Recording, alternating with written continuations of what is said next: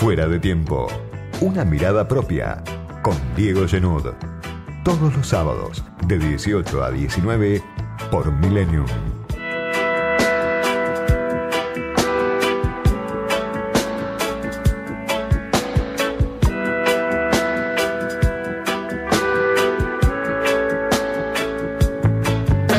Se necesitan más discusiones, no hay plan plurianual, no hay fecha de emisión del Fondo Monetario Internacional, de la comitiva que representa al fondo a la Argentina. El presupuesto entró trabado al Congreso, el gobierno tardó tres meses en discutirlo, atrapado en sus propias diferencias, finalmente ahora empieza a discutirlo, apurado el gobierno y bueno, lo que, lo que vimos en estas horas choca con, con la resistencia de la oposición, tiene que ir a buscar los votos, a negociar con los gobernadores. Pero Martín Guzmán estuvo esta semana en comisión, en la Comisión de Presupuesto y Hacienda de la Cámara de Diputados, y dijo algo que es sintomático del momento en el que está el gobierno. Es difícil que este presupuesto genere entusiasmo, porque las necesidades sociales son inmensas y el presupuesto está diseñado en función de las restricciones que tenemos, dijo Guzmán, que es un estrecho corredor por donde camina el gobierno.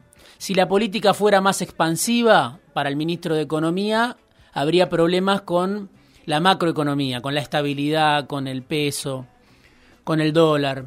Pero si hubiera ajuste fiscal, Guzmán sabemos que niega que haya ajuste fiscal, aunque gran parte de la oposición sostiene que hay un ajuste fiscal pronunciado, que lo hubo durante el primer semestre del año, lo dijo la, propia, la propia vicepresidenta, y eso hasta tuvo consecuencias en las elecciones. Pero Guzmán insiste en que no hay restricciones en, en lo fiscal que representen un ajuste. Dice, si hubiera un ajuste fiscal, eso también generaría una situación inestable desde lo social. Por eso el gobierno está en un estrecho corredor no puede inyectar plata en los bolsillos como quisiera, no puede ajustar como le reclama el fondo o le reclama el mercado, porque está gobernando una sociedad que está en carne viva, que viene de muchos años de deterioro, con salarios pulverizados, lo que forma parte de la agenda de fuera de tiempo y me parece que es la preocupación de la mayor parte de la sociedad. ¿Cuál es el problema de este presupuesto? Las proyecciones justamente de Guzmán, que planea un crecimiento de 4% para el año que viene, una inflación del 33%, este año esperaba el 29% y sabemos que va a terminar arriba del 50%, un dólar oficial que Guzmán prevé que va a terminar en diciembre del año que viene en 131 pesos, una recuperación del salario que Guzmán prevé que va a ser del 4,4%, un escenario mal que le pese al gobierno, muy optimista. Sobre todo si uno mira los índices de inflación y si piensa que este año tuviste el dólar planchado durante casi todo el año y tuviste las tarifas congeladas. Para el año que viene, eso ya se sabe, lo admite el gobierno, habrá aumento de tarifas, hay que ver a quién se le aumenta, pero aumento habrá, y eso puede impactar en la inflación, sobre todo si es un aumento que impacta en sectores de menores recursos o en sectores de la clase media. Y además el gobierno va a soltar el dólar, se lo pide el fondo. ¿Cómo impacta eso en la inflación? Si tuviste 50 en 2021 y vas a tener aumento de tarifa y vas a tener otros aumentos que ahora están viniendo y vas a tener suba del dólar, vas a tener 33%, bueno, la verdad que suena en el mejor de los casos voluntarista, en el peor de los casos ridículo prácticamente. Dato de inflación también de esta semana, 2,5% inflación en noviembre. Es una baja con respecto a los últimos meses, pero si mirás la película, el Frente de Todos tiene 45,4% de inflación en 11 meses. Insisto, Guzmán proyectaba 29 para todo el año. 51,2% interanual la inflación. Y si miras la inflación núcleo, que también para muchos es lo más importante, tenés una señal de alarma mayor, 3,3% en noviembre la inflación núcleo y 55,5% en los últimos 12 meses la inflación que tiene que ver con los alimentos, con los costos fijos, con los costos irrenunciables a la hora de construir una canasta básica. Claro, ¿qué es lo bueno de la inflación para el gobierno, para este y para cualquiera que le permite licuar los ingresos? Ajustar sobre los salarios, ajustar sobre las jubilaciones. Eso es lo bueno, lo que no se puede decir, lo que hizo en su momento Macri y también hizo el Frente de Todos en estos dos años, más allá de la recuperación de un punto, de dos puntos que puede llegar a haber en el salario formal de los incluidos, de los trabajadores registrados, que sabemos son una minoría de la población, cuando tenemos al 50% de la población en la informalidad, cuando tenemos un 10-12% de, de desocupación, además de, un índice importante de, de subocupación. Todo este cuadro que explica las dificultades del gobierno, que explica el borrador del presupuesto que genera resistencia, incluso hasta en algunos aliados del Frente de Todos, se da bajo la mirada atenta y vigilante del fondo, que va moldeando el rumbo del gobierno. Decía yo, viene ahora una nueva medida que puede ser leída como un gesto al fondo la tasa de interés real positiva. Va a aumentar la tasa de interés en el banco para el ahorrista y también para el que pide un crédito. Para la pyme que pide un crédito también va a aumentar. Lo pidió el fondo. Guzmán dice, nosotros también consideramos que es necesario. Hasta ahora, en estos dos años, no se había hecho. Los plazos fijos en peso vienen perdiendo por goleada con la inflación. Viene ahora un aumento de la tasa de interés para que haya una tasa de interés real positiva a tono con lo que pide el fondo y uno puede decir es el sería el tercer gesto del gobierno para cumplir con el fondo.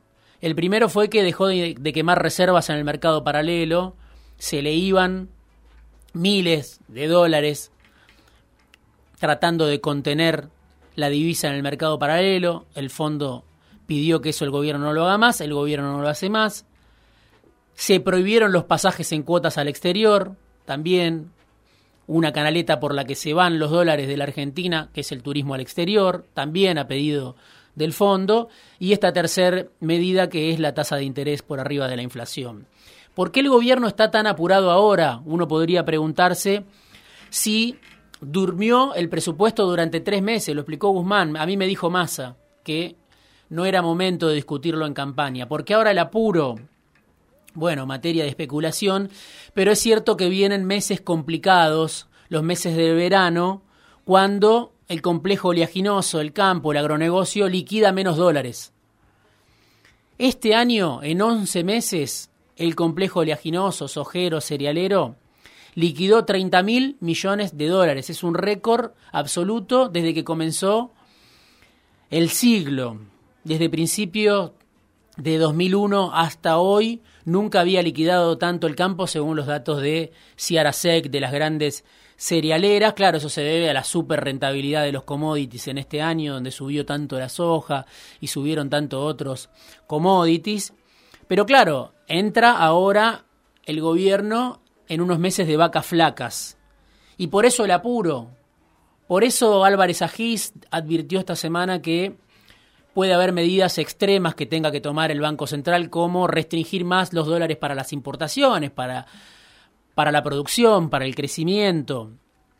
No sobran dólares y el campo deja de liquidar. Tal vez por eso está el apuro que vemos en el gobierno por resolver ahora lo que no hicieron en los tres meses que pasaron. Se da esto bajo la mirada atenta y vigilante del fondo y se da esto a 20 años, se están cumpliendo en, esta, en estas horas nada más y nada menos, del estallido de la convertibilidad. En un contexto en el que el Fondo Monetario está de regreso otra vez en la Argentina, sentado a la mesa de las decisiones y se va a quedar por mucho tiempo. Hay que pensar en que hay fondo para rato, 10 años por lo menos, en el caso de que el gobierno logre el acuerdo que está negociando en este momento. Si no serán 20, si el gobierno logra, algo que hoy parece imposible, un plazo de 20 años para pagar la deuda monumental que contrajo Mauricio Macri en tiempo récord, 44 mil millones de dólares que debe la Argentina, no alcanza la reserva del Banco Central para pagar esa deuda, por supuesto, vienen los vencimientos ya desde marzo, empiezan a caer vencimientos de a 4 mil millones de dólares y tenés que pagar solo en 2022 18 mil, 19 mil millones de dólares, otro tanto en 2023. Y como dijo la vicepresidenta la semana pasada en el acto de festejo del Frente de Todos, extraño festejo en este contexto, pero bueno, era el Día de la Democracia, se festejaba que Alberto y Cristina estaban unidos, que vino Lula, que vino Mujica, pero raro para este contexto, donde la vicepresidenta dijo nos van a venir a monitorear las cuentas, el fondo es el mismo de siempre, contra lo que dice el presidente, contra lo que dice Martín Guzmán, y no es solo el fondo el que vuelve a 20 años del estallido de la convertibilidad, del estallido social. Vuelven muchas de las ideas que escuchábamos hace 20 años, que eran el sentido común de hace 20 años en materia económica. Vuelve Caballo a la televisión, respetado por sus entrevistadores, por, por, parte del Círculo Rojo, que le pide opiniones. Está López Murphy, el ministro que duró 10 días como ministro de la Rúa, está hoy electo con un gran caudal electoral en la ciudad de Buenos Aires, diputado en el Congreso, parte de la Alianza Juntos, está Milei en el Congreso, está José Luis Espert, y está, un dato para mí incluso más importante que todos estos, Carlos Melconian, ahora a cargo de la Fundación Mediterránea, la Fundación Mediterránea que fue la usina del pensamiento de la cual surgió Caballo, la cuna de Caballo, podemos decir, que convirtió después a Caballo en ministro de Economía. La Fundación Mediterránea, 20 años después del estallido de la convertibilidad, vuelve a diseñar un programa económico para ofrecérselo a la política, para tratar de que ese programa económico lo lleve adelante la política. Fundación, obviamente, ultraliberal, en su momento financiada por Arcor. Hoy habría que ver quién más la financia, pero eligen a Melconian. Ya no es Melconian un economista de Macri, del PRO, es un economista de la Fundación Mediterránea para el que quiera comprar, asumir ese programa económico que se empieza a generar desde Córdoba. ¿Cómo es posible que 20 años después del estallido que se cumplen en estas horas vuelvan esas ideas? Sí, como dice el gobierno, hay recuperación económica, si hay crecimiento, no es, no es rebote según Guzmán, es recuperación, si aumentan las exportaciones, si aumenta el empleo, si aumenta la inversión, ese es el vaso medio lleno que trata de destacar el gobierno. ¿Por qué vuelven las ideas liberales entonces, las ultraliberales, diría yo? Bueno, hay otra explicación posible, la inflación, la plata que no alcanza, la destrucción del poder adquisitivo, de la gente, millones de personas que no llegan a fin de año, que están bajo la línea de pobreza, según el INDEC, 19 millones de personas.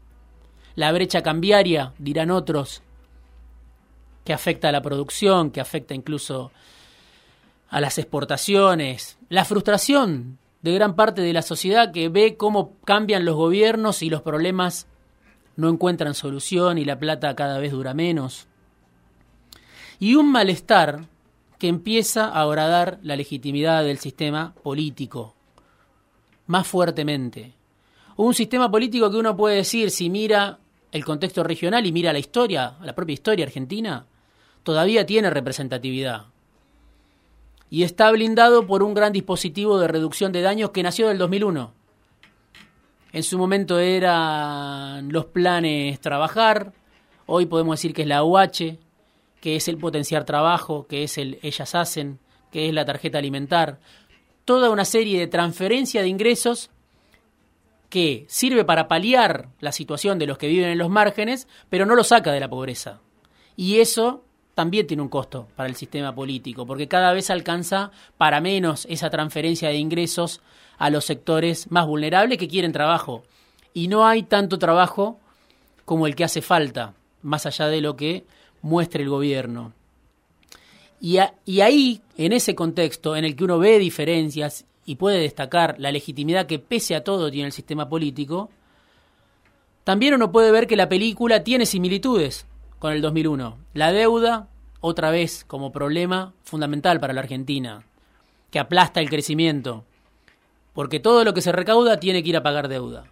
El fondo, otra vez como auditor, lo que decía, la pobreza, la desigualdad, la distancia entre las clases dirigentes y los que viven de un ingreso en pesos, como pueden, y, me parece, lo más preocupante, un sistema político que, más allá de las peleas, de las tensiones que vemos todo el tiempo, hace unos cuantos años que como sistema político, como conjunto, más allá de la grieta, se revela impotente para dar soluciones a los problemas de la mayor parte de la sociedad. Felices fiestas para la feligresía de fuera de tiempo. Editorial, análisis, conversaciones, entrevistas, fuera de tiempo, con Diego Genud.